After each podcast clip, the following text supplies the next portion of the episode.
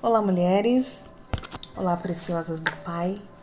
Que a graça e a paz do nosso Senhor Jesus Cristo possa estar presente na vida e no coração de vocês.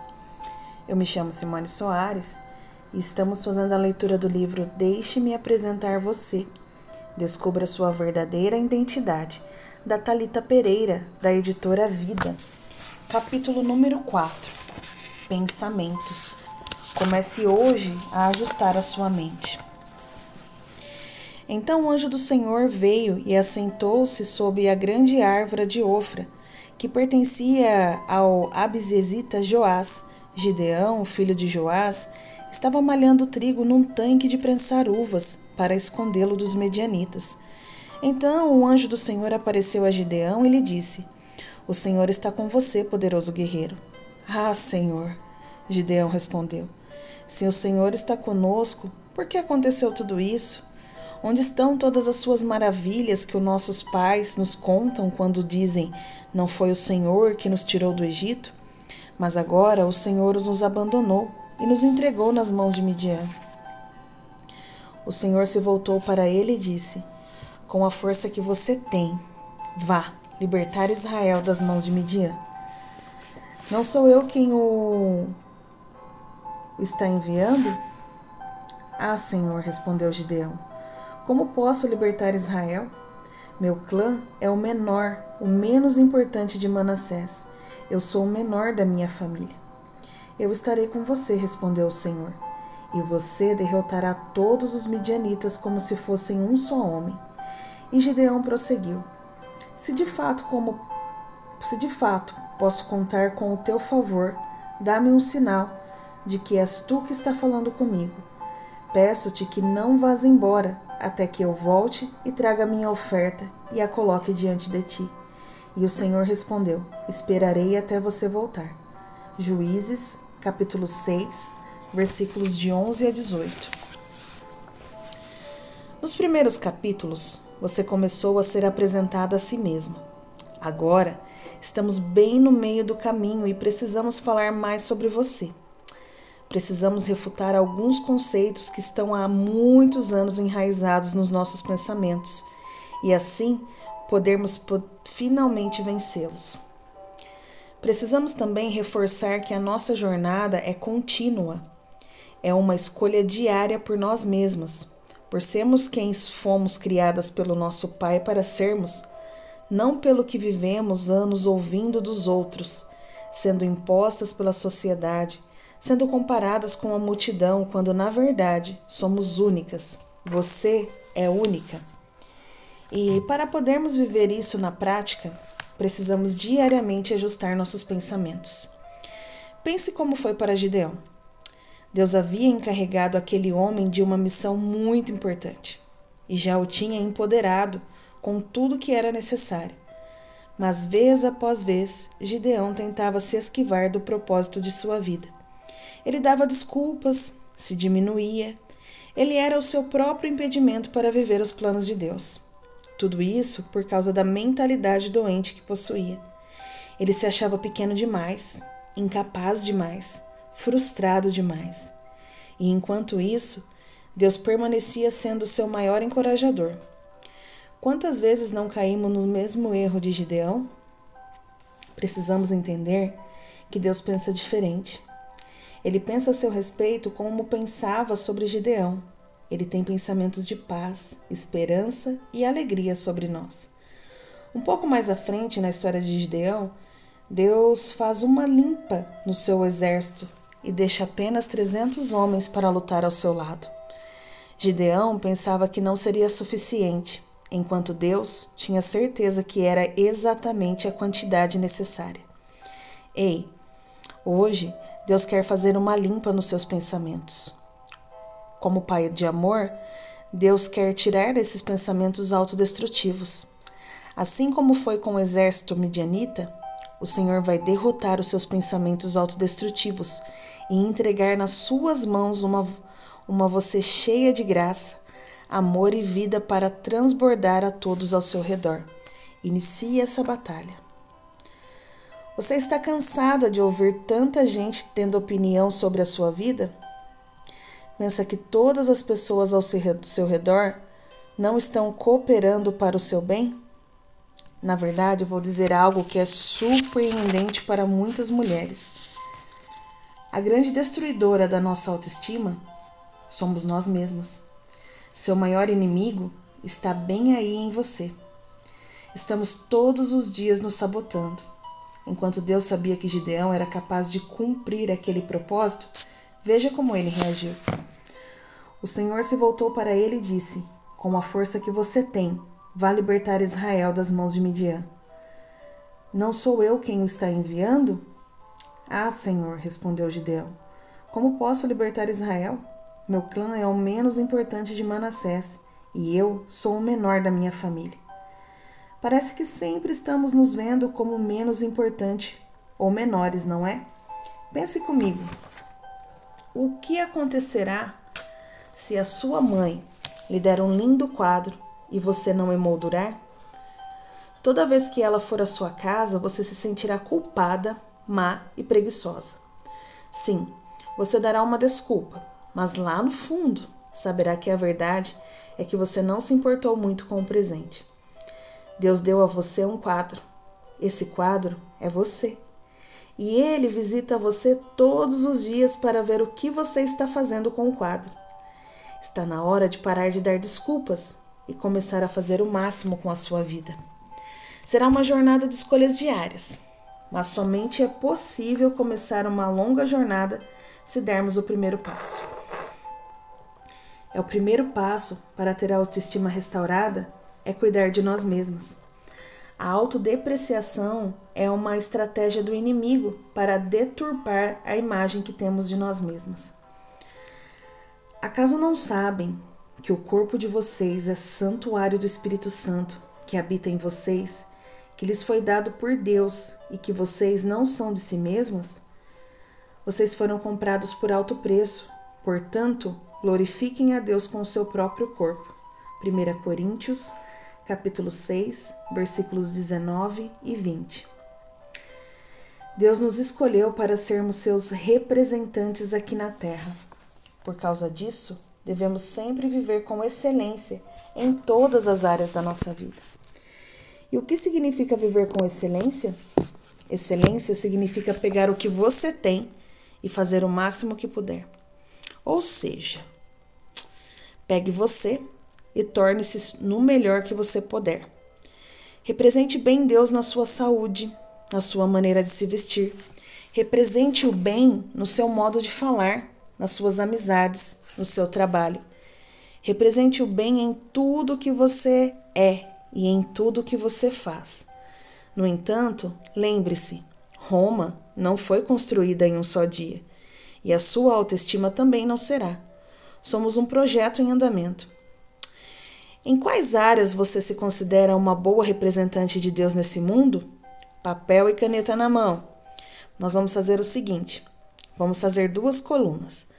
Na coluna da esquerda, você vai colocar o que você acha que você representa bem Deus nessa terra.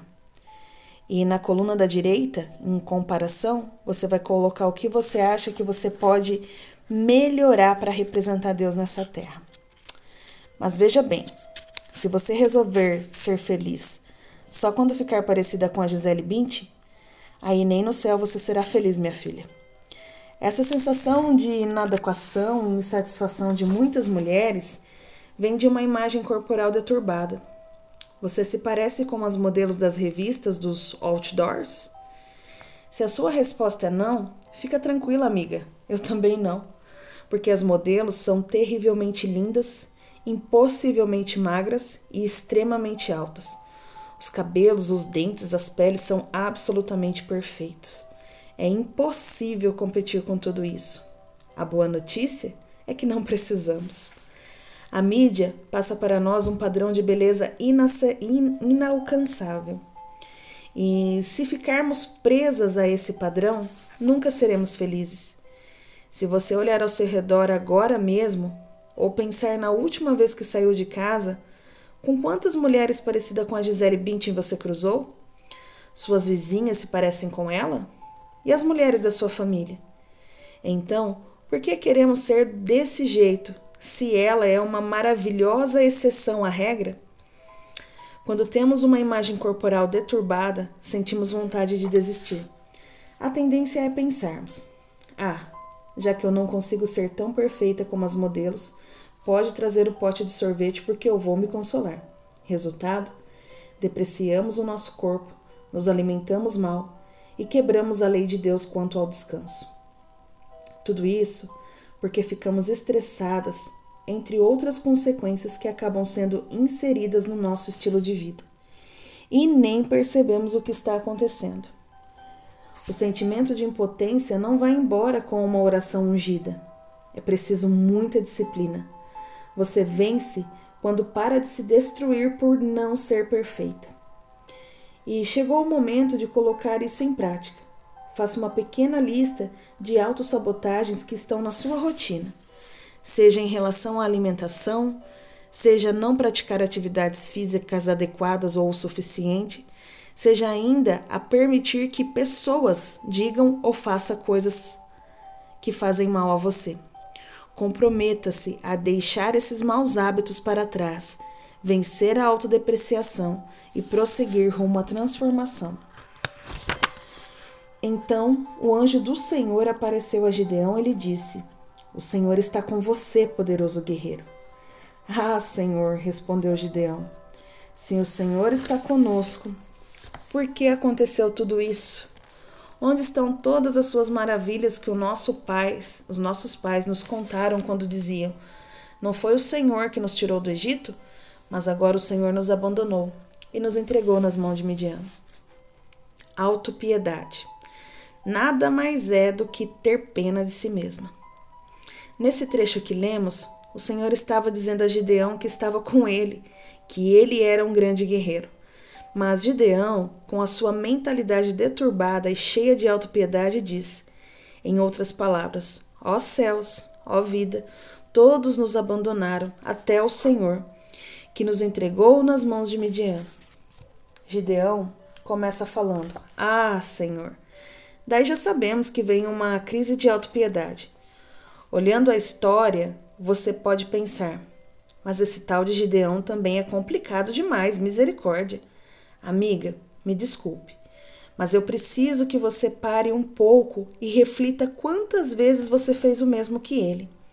Quantas vezes o Senhor mandou você ser corajosa, seguir em frente, virar a página, começar de novo, perdoar, superar e você ficou sentindo pena de si mesma porque tinha enfrentado uma situação muito difícil? Falo isso com muito amor, viu? Quando focamos na autopiedade, não conseguimos enxergar as maravilhas que Deus fez, assim como Gideão. Optamos por trilhar o caminho contrário ao que nos foi destinado e nos afastamos do propósito de Deus para a nossa vida. Chegou o dia de você ser curada da autopiedade e ocupar seu espaço como filha, herdeira e princesa. Melhor é contentar-se com os que os olhos veem do que sonhar com o que deseja.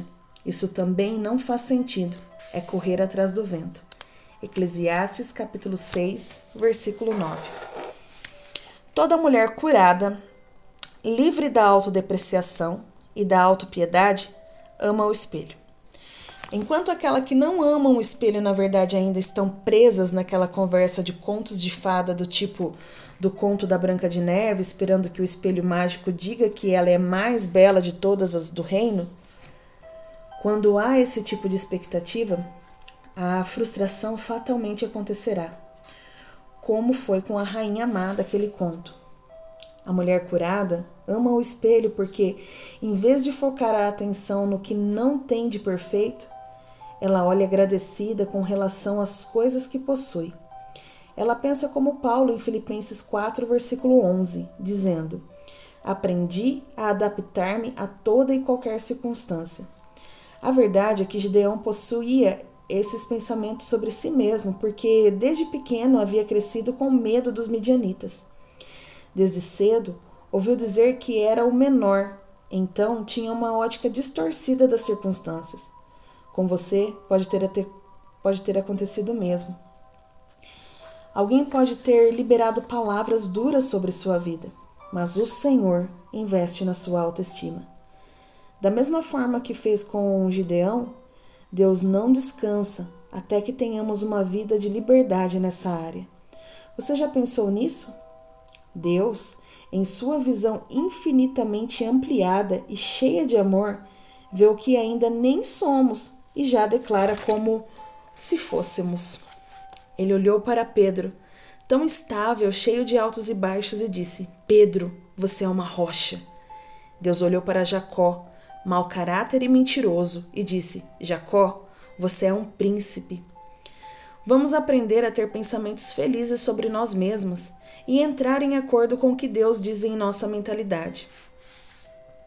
Abra sua Bíblia em Filipenses 4:11 e destaque: Aprendi. Não é natural estar feliz. Fomos ensinadas a estar descontentes, como já falamos. Ser feliz é algo que você precisa aprender em um processo educa educativo. Lembre-se disso. Você precisa encontrar a felicidade nas coisas que já possui.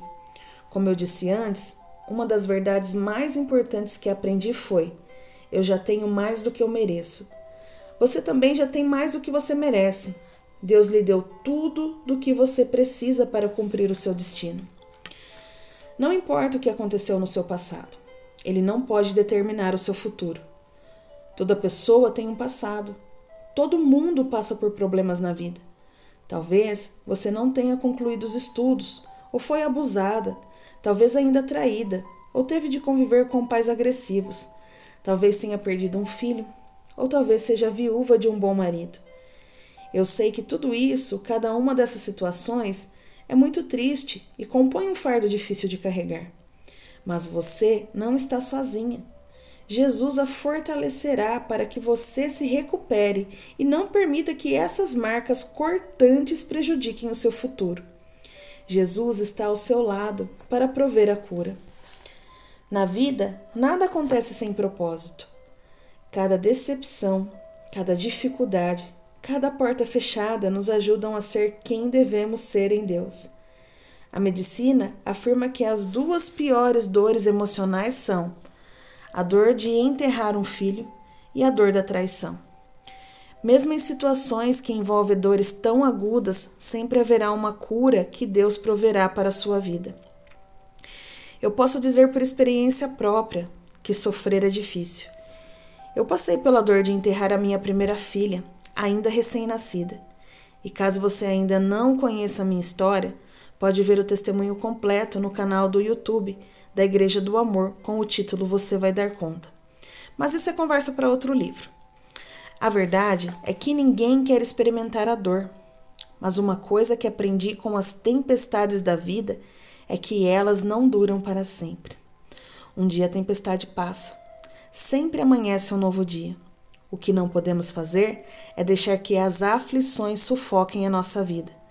Quando isso acontece, a nossa alma fica fragilizada, Toda perda não tratada fragiliza a nossa alma. Satanás se aproveita das circunstâncias e da nossa fragilidade para nos derrubar e nos manter no chão. Onde há ferida, mágoa e falta de perdão, o diabo está ali. É o habitat dele. Talvez você tenha vivido algo como uma traição, uma ausência ou a rebeldia de um filho e isso a tenha feito desenvolver uma mágoa de Deus, a ponto de dizer: Eu oro tanto e o milagre não vem. Por que Deus faz com fulana e cicrana, mas não faz comigo? Não fique presa a esse tipo de pensamento. É destrutivo demais. Não se deixe vencer por suas fragilidades. Não dê razão para que o inimigo tenha poder sobre a sua felicidade. A gente fica presa ao passado porque namorou muito e não deu certo, e acha que vai ficar para titia. Pegue o que deu errado e aprenda com isso. Faça do seu fracasso o seu treinamento. Reinvente-se, transforme-se. Os seus problemas em oportunidade.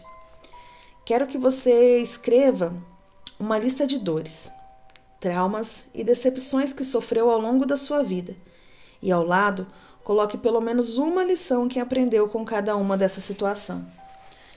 Sabemos que Deus age em todas as coisas para o bem daqueles que o amam. dos que é, foram chamados de acordo com seu propósito. Romanos capítulo 8, versículo 28. Deus não desperdiça nada, nem o mal que sobrevém a nós, nem a maldição que tentam impor sobre você. Ele pega as situações mais difíceis da sua vida e as transforma em bênção. Recupere-se, Deus está com você e proverá todo o suporte de que você precisa. Noemi sofreu muito. Em pouco tempo perdeu o marido e os dois filhos. Ao decidir retornar para sua terra natal, tentou fazer com que as suas noras voltassem cada uma para sua família. Orfa relutou, mas aceitou a orientação da sogra. Já Ruth não. Sua decisão de acompanhar Noemi fez com que dissesse uma das declarações mais lindas da Bíblia. Não insistas comigo que te deixe e que não mais te acompanhe. Aonde fores, irei, onde ficares, ficarei. O teu povo será o meu povo, e o teu Deus será o meu Deus. Onde morreres, morrerei, e ali serei sepultada. Que o Senhor me castigue com todo rigor, se outra coisa que não a morte me separe de ti. Ruth, capítulo 1, versículos 16 e 17. Deus motivou Ruth a permanecer ao lado de Noemi, assim como uma figura do Espírito Santo que vive ao nosso lado, preocupado com a nossa autoestima. Deus sempre vai prover alguém para cuidar de você. Deus enviou o Espírito Santo para ajudar você. Quando você achar que acabou, será o momento em que Deus começará a mudar a sua história. Quando Gideão ouviu o sonho e a sua interpretação, adorou a Deus. Voltou para o acampamento de Israel e gritou: Levantem-se! O Senhor entregou o acampamento medianita nas nossas mãos. Dividiu os trezentos homens em três companhias e pôs nas mãos de todos eles trombetas e jarros vazios com tochas dentro. E ele lhes disse: Observem-me, façam o que eu fizer. Quando eu chegar à extremidade do acampamento, façam o que eu fizer. Quando eu e todos os que estiverem comigo tocarmos as nossas trombetas ao redor do acampamento, toquem as suas e gritem, pelo Senhor e por Gideão. Juízes, capítulo 7, versículos de 15 a 18. Gideão pediu muita prova a Deus. Ele pediu várias confirmações e o Senhor pacientemente concedeu. Demorou certo tempo, mas Gideão chegou ao ponto de verdadeira metanoia em sua vida. Uau! Como valeu a pena! Suas palavras estavam cheias de confiança. Você percebeu a diferença? Nessa parte da história, o Senhor tinha orientado a Gideão a diminuir seu exército até que restasse apenas 300, 300 homens. E após receber essa confirmação de Deus, Gideão estava pronto para lutar porque sabia que venceria a batalha. Nem parece o mesmo homem cheio de autodepreciação e autopiedade do começo da história. O segredo está na mente. Gideão, a partir daquele momento, tinha pensamentos de vitória, proferia palavras de vitória e agia como um vitorioso. Quando ele tocou seus pensamentos de derrota, por, quando ele trocou seus pensamentos de derrota por pensamentos de acordo com o que Deus dizia sobre ele, tudo mudou. O que você guardar na sua mente tenderá a acontecer na sua vida. Se você continuar a acreditar no que sempre acreditou, continuará a agir como sempre agiu. Se você continuar a agir como sempre agiu, continuará a alcançar o que sempre alcançou. Se você quer ter resultados diferentes na sua vida pessoal ou no seu trabalho, tudo que tem a fazer é mudar a sua maneira de pensar. Por onde a mente vai, o homem segue. Os nossos pensamentos nos dirigem. Precisamos entender o poder da mente. O sucesso em cada aspecto da vida começa com um pensamento e o fracasso também. Muitas vezes achamos que conseguimos vencer por causa de uma palavra de encorajamento. Você consegue. No entanto, Somente quando você consegue se transforma em eu consigo é que a coisa acontece. A mesma coisa ocorre com os pensamentos de incredulidade. Por que eles nos levam à depreciação e à angústia? Porque ficam impregnados na nossa mente e exercem influência direta na nossa tomada de decisões. Nossos pensamentos afetam nossos relacionamentos, nossa autoimagem, nossas finanças, nossa saúde física, emocional e espiritual, nossa produtividade no trabalho e em casa, nossa maneira de administrar o tempo, nossas prioridades e, nosso, e nossa capacidade de desfrutar a vida. Porque como ele imagina em sua alma, assim ele é. Provérbios, capítulo 23, versículo 7. Em outras palavras, nós nos tornamos aquilo que pensamos. Não quero dizer que com pensamentos podemos conseguir o que quisermos. Isso é uma filosofia humanista. Mas precisamos reconhecer que o pensamento são chave. O que fazer? Renove seus pensamentos. Encha sua mente com pensamentos de fé e confiança, ao invés de tentar apagar os pensamentos de preocupação, medo e negatividade. Encha sua mente com bons pensamentos. É mais fácil que tentar esvaziá-la dos negativos.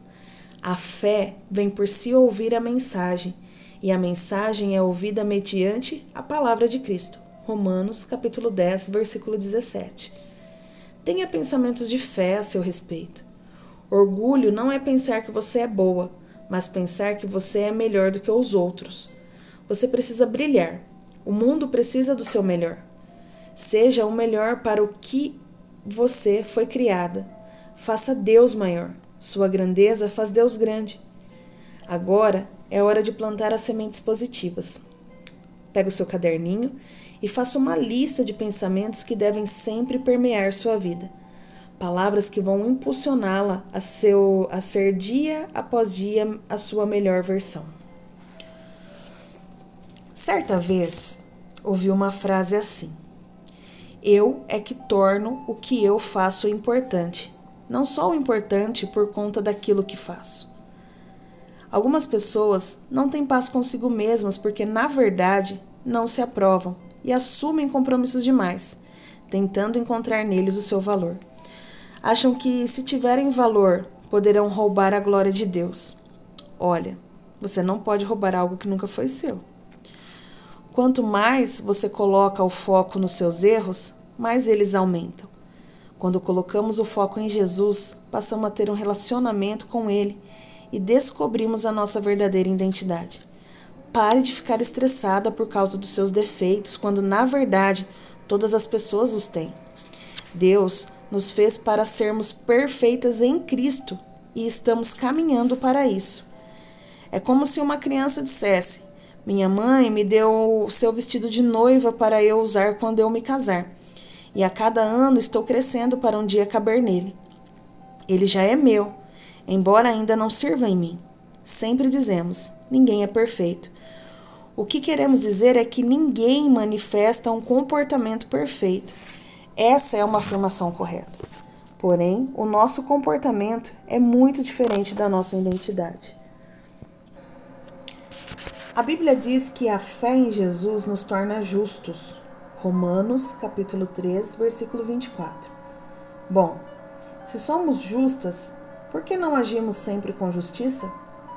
Simplesmente porque ainda estamos crescendo até sermos pessoas que agem assim. Quanto mais servimos a Deus, agimos cada vez menos da maneira errada e cada vez mais da maneira certa.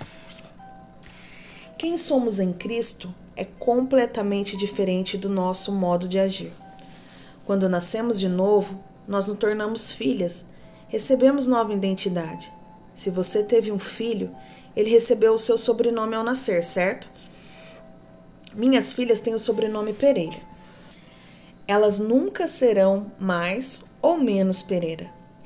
Nem sempre elas vão agir como eu gostaria, como alguém que representasse bem o nome da família mas mesmo assim serão sempre Pereira. Quem é a pessoa com que você mais convive? É você mesma. Você precisa se lembrar de que convive consigo mesma o tempo todo. Portanto, tome a decisão de gostar de si mesma. Se você não gostar de si mesma, a vida será muito dura para você, pois terá que conviver 24 horas por dia com alguém que não gosta. Não estou dizendo com isso que você vai simplesmente ignorar as suas falhas. Não! Você vai trabalhar para diminuí-las e para potencializar as suas qualidades. O diabo, o tempo todo, vai querer que você tenha os piores pensamentos a seu respeito. Ele vai usar pessoas amargas para isso. Tem gente que só sabe falar mal. Tudo critica, tudo questiona. Tem sempre pensamentos ruins acerca dos outros. Tem opinião negativa sobre tudo. Esse tipo de gente já me angustiou tanto, mas sabe, eu tenho crescido. Tenho buscado a Deus para que isso não me afete. Quando ouço comentários do tipo de desse tipo de gente, eu olho e digo: Satanás, você está querendo me fazer acreditar nas suas mentiras, não é? Fique bem aí no seu cantinho porque eu estou voando e nada vai me impedir de chegar no lugar onde Deus tem para mim. Ouça pessoas que acreditam em você, que a encorajam, que sabem demonstrar amor e que acreditam nos sonhos de Deus para a sua vida. Se essa pessoa lhe fizer uma, uma correção, aceite de coração. Valorize o amor de Deus por você. Você é muito importante. Saber que Deus nos ama incondicionalmente é uma absoluta necessidade para progredirmos na nossa caminhada com Ele. Jesus não morreu para que fôssemos religiosas. Ele morreu para que pudéssemos ter um relacionamento profundo, íntimo e pessoal com Deus. É crucial que você aprenda a separar quanto você é importante para Deus do que você faz de certo ou errado. Somos enganadas e levadas a pensar que nossa aceitação se baseia no nosso desempenho, mas isso é totalmente antibíblico. O diabo quer nos levar a acreditar que o que fazemos é mais importante do que, do que quem somos.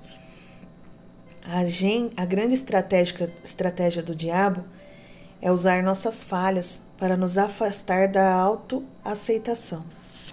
Pensamos: ah, se eu me comportasse melhor, poderia gostar mais de mim mesma. Ficamos absolutamente constrangidas com as nossas fraquezas. Nós nos alegramos com o nosso sucesso e ficamos deprimidas com o nosso fracasso. Lutamos e nos esforçamos em busca da nossa perfeição, mas, de algum modo, ela sempre nos escapa. Precisamos aprender a nos ver em Cristo, não em nós mesmas ouvi uma frase que falou muito ao meu coração. Se você olhar para o mundo, será oprimido. Se olhar para si mesmo, ficará deprimido. No entanto, se olhar para Jesus, terá descanso.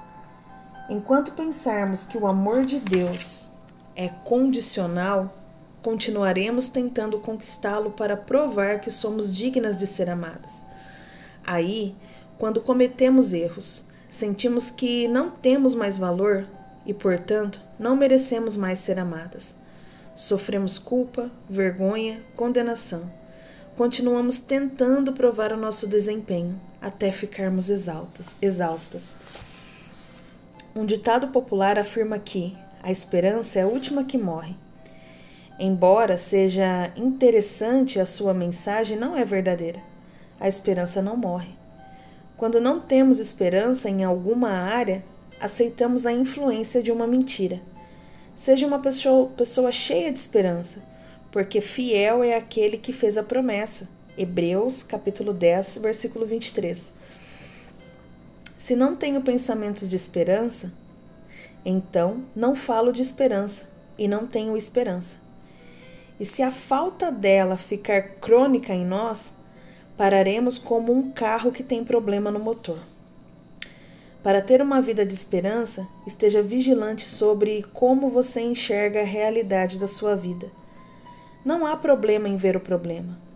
O que não podemos fazer é acreditar que os problemas são intransponíveis. Apenas veja que o gigante, embora seja maior que você, nunca será maior que o nosso Deus. Sabe? A cada dia mais tenho aprendido que eu não preciso ser realista. Eu não fui chamada para ser realista. Fui chamada para viver o sobrenatural de Deus. Se eu for realista demais, a minha fé se enfraquecerá. Portanto, eu preciso aprender a ver a vida com outros olhos da fé, para contemplar o sobrenatural e ser revestida de esperança. Lembre-se, lembre-se sempre de que você é como Gideão. Deus entregou a vitória sobre o inimigo nas suas mãos. Siga em frente, cheia de esperança, porque um futuro brilhante já foi preparado e está só à sua espera.